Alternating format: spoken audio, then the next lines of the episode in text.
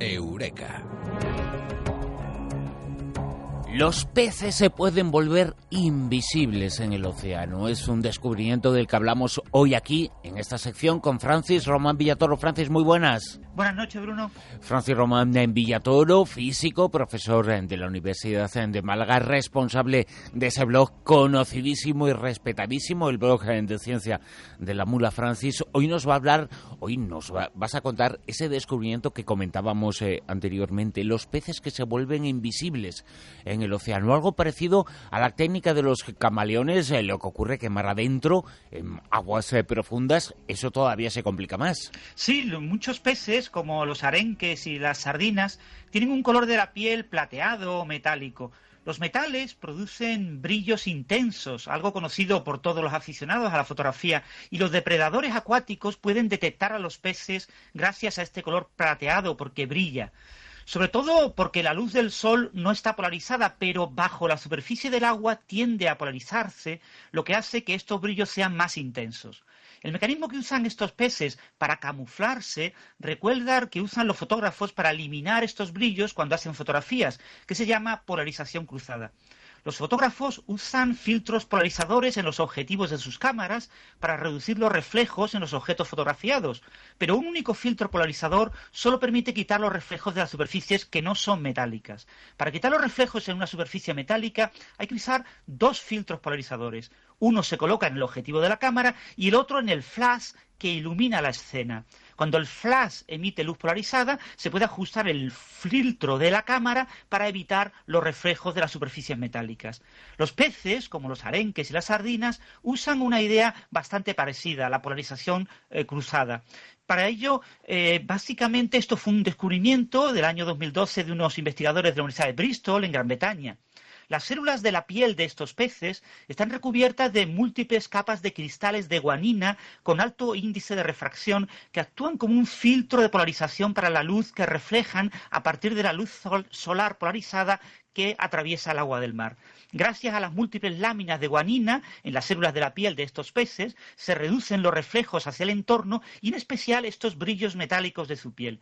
Sin importar el ángulo de incidencia de la luz, la piel de estos peces tiene una reflectividad casi constante en todas direcciones. Esto es la técnica de camuflaje que utilizan estos peces en alta mar y que les permite escapar de la vista de los depredadores eh, que más comunes contra ellos, como son los delfines o los atunes. Francis, con toda seguridad eh, en los eh, cuerpos militares, porque apoyan y financian muchas de estas investigaciones, estarán interesadísimos en cómo replicar la naturaleza ya se sabe, ¿no? Eh, que están eh, financiando y que han financiado también este tipo de investigaciones. Exactamente. La Armada o la Marina de los Estados Unidos está financiando este tipo de investigaciones biológicas en las técnicas de camuflaje que utilizan los peces.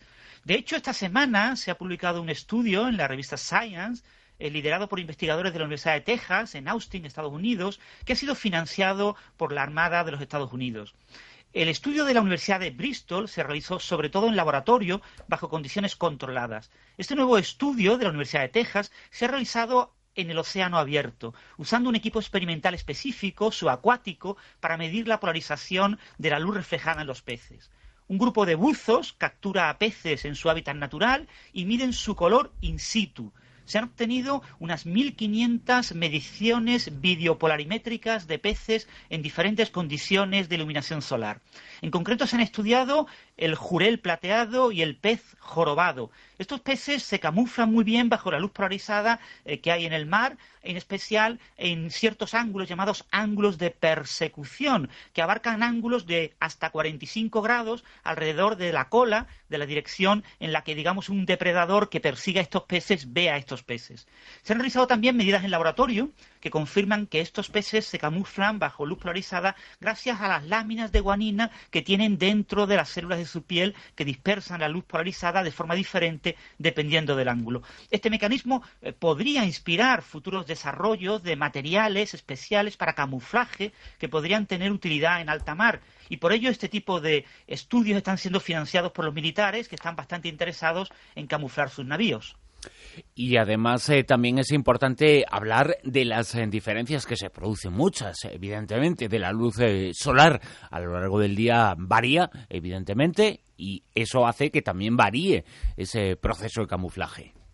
Exactamente, el nuevo estudio liderado por la doctora eh, bióloga eh, Molly Cummings de la Universidad de Texas en Austin ha sido realizado en alta mar y ha estudiado los peces en diferentes momentos del día. Gracias a ello se ha descubierto que los peces jorobados son capaces de manipular las propiedades de polarización de la luz que refleja su piel para acercarse casi al valor óptimo en cada momento del día.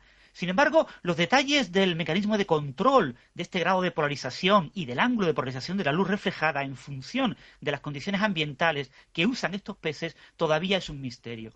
La doctora Cummings eh, nos ha propuesto dos posibilidades en su artículo en Science para explicar el posible mecanismo de control del camuflaje óptico, lo que técnicamente se llama la polaroclipsis de estos peces. Por un lado, puede que se trate de un proceso totalmente pasivo, en el que los diferentes elementos de la piel de los peces responden de forma automática al ángulo de la luz del sol. La otra posibilidad es que se trate de un proceso activo en el que interviene el sistema nervioso central de estos peces.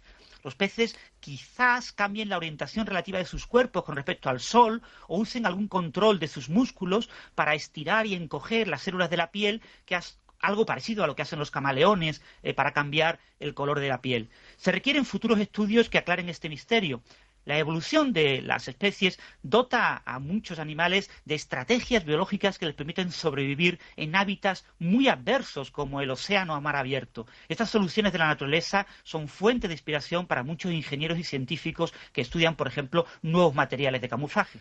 Y también se estudia, evidentemente, si hay sistemas de defensa, también hay sistemas eh, de ataque y posibles eh, depredadores eh, marinos que sean capaces y que tengan la posibilidad de superar este inconveniente. Bueno, todavía no lo sabemos si hay peces capaces de ver eh, la luz polarizada y procesarla con su sistema nervioso central. Una manera en la que el pez puede manipular de forma activa la reflexión de su piel es cambiando el ángulo con el que nada en función de la posición del sol. Pero no se puede a día de hoy descartar que los ojos de los peces también puedan ser sensibles a la luz polarizada y que respondan a ella en lugar de a la posición del sol. Sin embargo, ahora mismo no hay pruebas de laboratorio que confirmen esta hipótesis de manera concluyente. El color de la piel de los animales es debido a unas células de su piel que tienen pigmentos en su interior que son capaces de reflejar la luz. Se llaman cromatóforos. En los peces marinos de piel plateada hay dos tipos de cromatóforos, los que irradian luz iridiscente, que se llaman iridóforos, y los que eh, irradian o reflejan luz blanca metálica, que se llaman leucóforos. Los iridóforos son las células de pigmento que reflejan luz gracias a una serie de láminas de cristales de guanina que se llaman esquemocromos. Eh, esta eh, sustancia, la guanina, es una base nitrogenada, es una de las bases nitrogenadas que forman parte de los ácidos nucleicos, del ADN y del ARN, junto con la adenina, la citosina y la timina, o el uracilo en el caso del ARN. Los leucóforos utilizan otra base nitrogenada, la purina, que es, de hecho, la sustancia a partir de la cual derivan la adenina y la guanina. Los peces estudiados en el nuevo trabajo que se ha publicado en Science eh, presentan iridóforos en su piel láminas de guanina, estos esquemocromos, que generan colores iridescentes metálicos cuando son iluminados con luz blanca debido a la difracción que sufren los rayos de luz al atravesar estas láminas. Las láminas están alineadas en vertical, lo que produce una fuerte reflexión en la dirección vertical, digamos en la dirección transversal a la piel del, del pescado. Eh, de ahí su color plateado o metálico. Pero las láminas de guanina en el plano horizontal tienen sus ejes distribuidos con ángulos de bastante, con bastante variación, lo que provoca que la reflexión difusa eh, se produzca a lo largo del eje horizontal. Eso hace que en los ángulos de persecución la luz que refleja la piel de estos peces esté bastante despolarizada lo que reduce los brillos metálicos y permite el camuflaje en aguas abiertas. Esta polaroclipsis de los peces promete muchas aplicaciones en ciencia de los materiales. La ingeniería biomimética inspirada en la naturaleza, ofrece soluciones prácticas a problemas que a veces son muy difíciles, como el camuflaje de navíos en alta mar.